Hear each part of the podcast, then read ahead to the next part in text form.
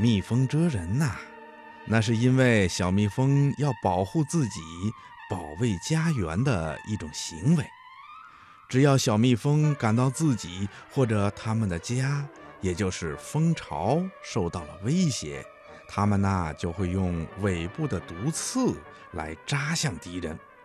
不过，蜜蜂蛰人以后，它自己呢就会死掉的。这是因为。它用来蛰人的那根毒刺啊，上面长着一种小倒钩。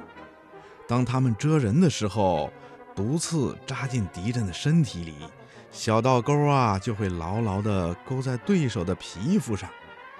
当蜜蜂飞走的时候，由于小倒钩啊还牢牢地挂在敌人的皮肤上，所以就会把蜜蜂的毒刺连同它的内脏一起拉出体外。没有了内脏，蜜蜂自然是活不了了。所以呀，每一只蜜蜂在蛰人以后都会死掉的。可以说，它们是用自己的生命来保护家园的。